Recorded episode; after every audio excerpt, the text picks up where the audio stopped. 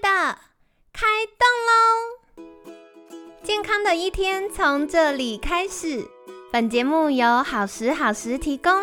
开始之前，别忘了订阅、分享以及追踪好时好时粉砖和 IG。若想帮助心爱的人变健康，也欢迎一起加入健康管理师证照班的行列。有想听的主题或推荐的来宾，也欢迎来信许愿哟。让凯西陪你一起吃早餐，聊健康。嗨，欢迎来到凯西陪你吃早餐，我是你的健康管理师凯西。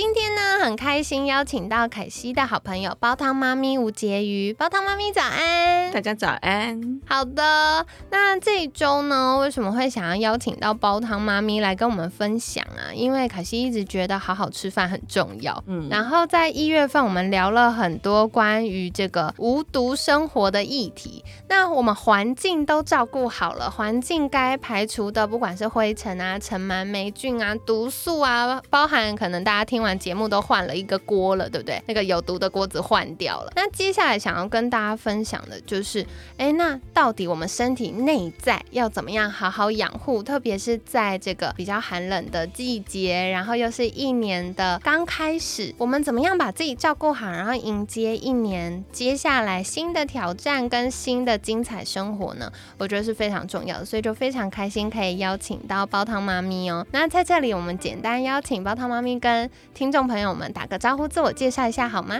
哎，大家好，我是煲汤妈咪。呃，我是曾经是就是香港媳妇，台湾女儿。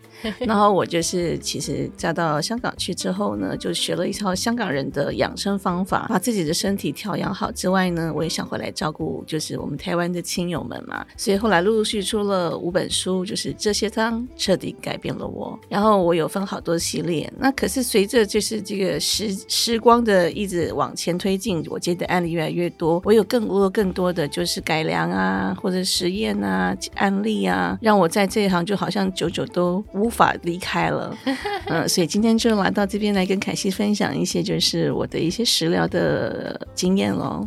太好了，谢谢。我觉得的确是哦，因为包含我们很多听众朋友都跟凯西分享说，哎，我那个不太喜欢吃药。那我们有没有一些日常生活可以提高我们身体防护力的做法呢？那我一直都觉得啊，其实我们很多这个身体慢性发炎啊、过敏啊，甚至情绪低落啊、情绪不好的议题，其实都跟饮食营养不均有关。所以这礼拜就邀请煲汤妈咪来跟我们分享。那首先也。想再请教煲汤妈咪的，就是因为在这个煲汤的过程、钻研这个领域的过程啊。那已经服务很久了嘛？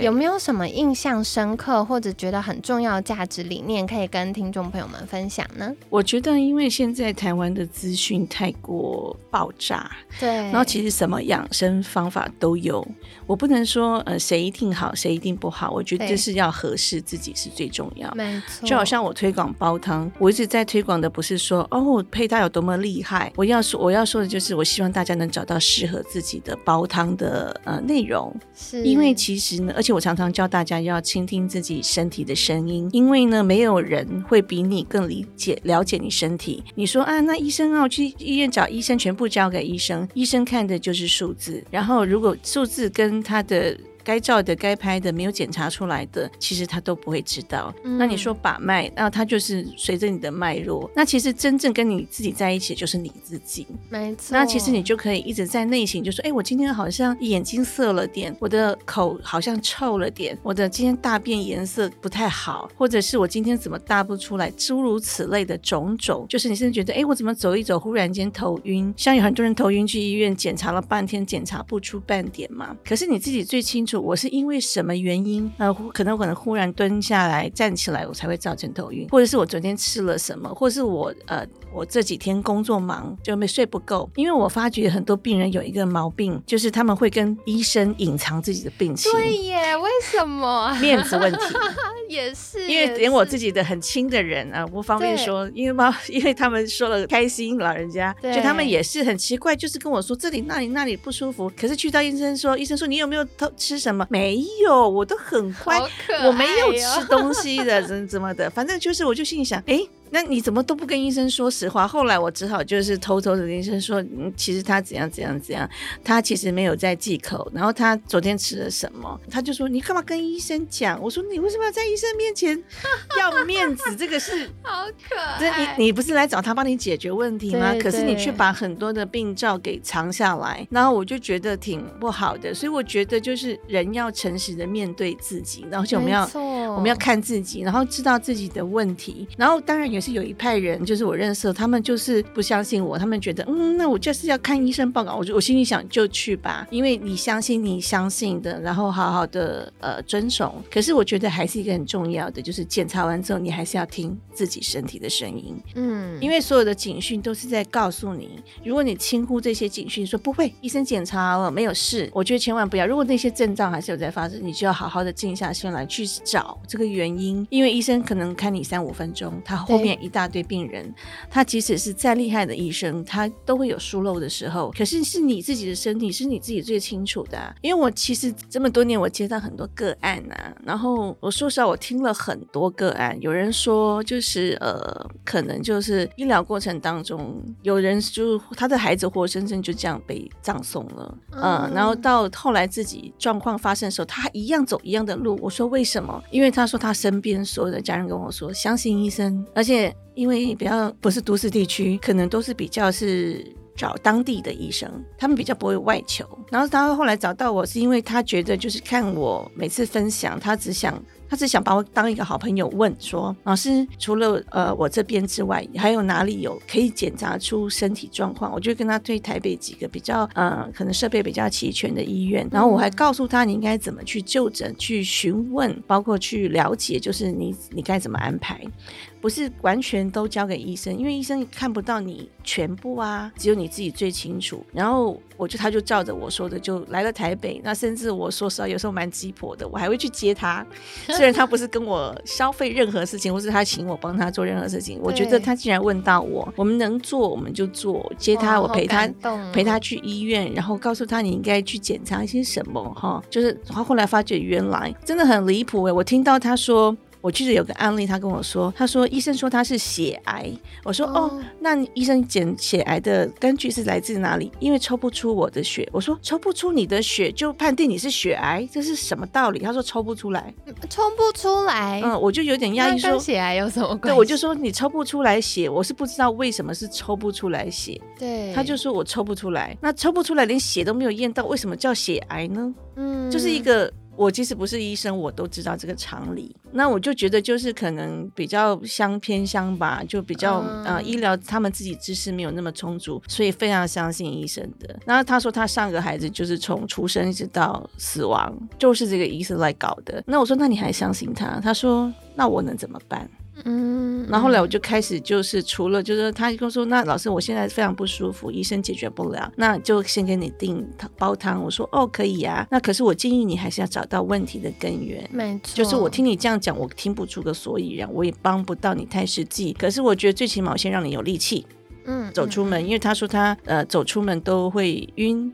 他说他可能来北上都会什么什么很好笑。我去接他的时候，我还带了很多那个什么万金油啊、绿油精啊，我怕他昏倒，你知道吗？就是你最起码还可以急救，让他到医院的这个路程是安全的。因为我听他讲的很可怕，我就这样子陪伴啊。然后到他们这样弄完之后，他就说：“那老师，我还是要喝煲汤营养。”我说：“对你最起码不管你是化疗，像我很多化疗的客人，或者是有一些重症的病人，我也许治不到病，可是最起码会让你有力气啊去。”去对抗这个病魔，然后我也接到那种有着已经濒死的，他就告诉我说，嗯，他觉得他离开之前，最起码好好喝一碗汤，他是可以有力气、有尊严的。譬如说，他可以去跟好好的跟子女啊出去附近走走。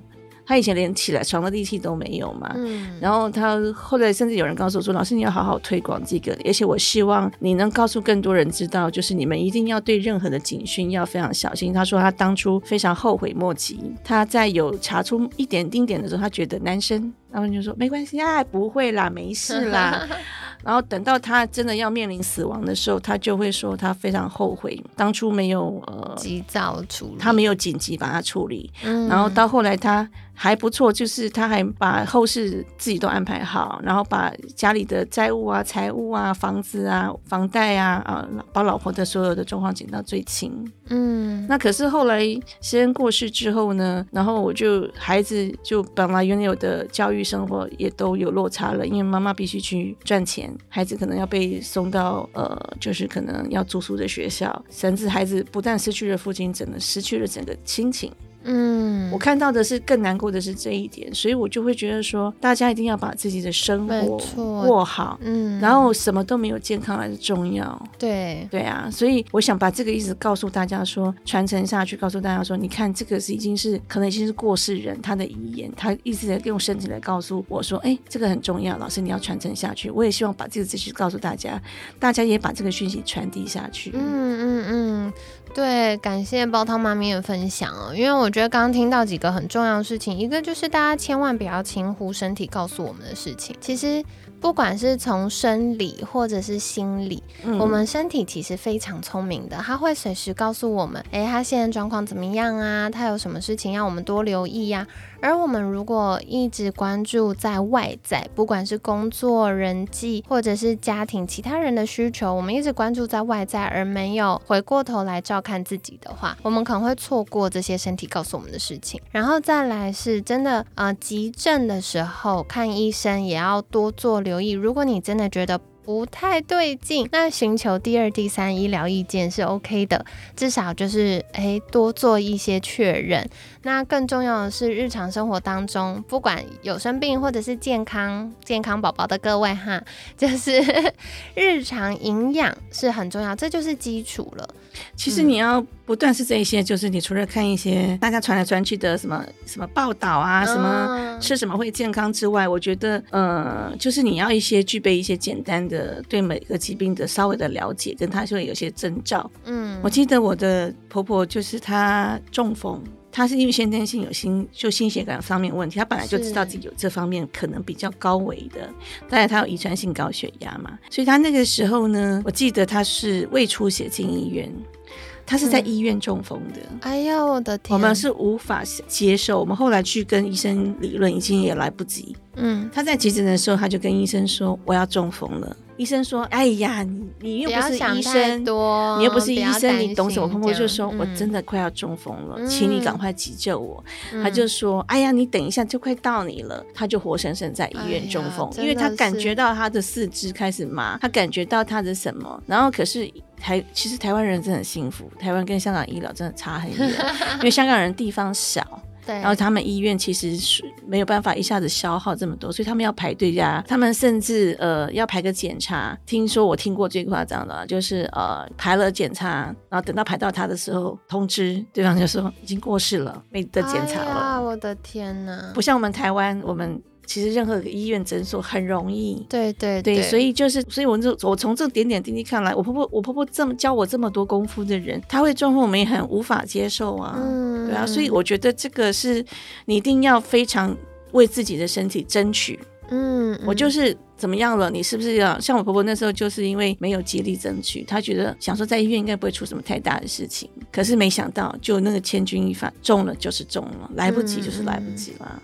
对对，所以这也是很重要的提醒哦。那今天呢，就感谢煲汤妈咪跟我们分享，其实健康的生活是非常重要的。那大家要多多留意自己身体的声音，给予适合的滋养。那其实接下来也快到过年了啦，所以农历年的时候，大家也可以好好善用我们这一个礼拜的分享哦，照顾一下自己和家人的健康哦。那在节目尾声，想要邀请煲汤妈咪跟大家介绍，如果大家想要更多认识煲糖妈咪的话，可以到哪里获得相关资讯呢？啊，大家可以到我的粉丝团煲糖妈咪幸福讲堂，或者是你到那 IG 也有，就是煲糖妈咪，然后也有这个社群赖社群的话，你可以在煲糖妈咪幸福讲堂的粉丝团里面呢留言，上面有我的连接。那在那个社群里面呢，我比较会是很及时的，马上就会我本人给你回答哇你所有的状况，然后或者是你有什么。么急需要我帮你呃协助你的部分，可以在那边找到我。哇，太幸福了！所以凯西会把相关链接放我们节目资讯栏呢。那欢迎大家可以订阅追踪粉砖，然后以及加入赖社群。那这样子呢，就可以获得第一手的资讯啦。那今天感谢煲汤妈咪吴婕妤的分享，每天十分钟，健康好轻松。凯西陪你吃早餐，我们下次见，拜拜，拜拜。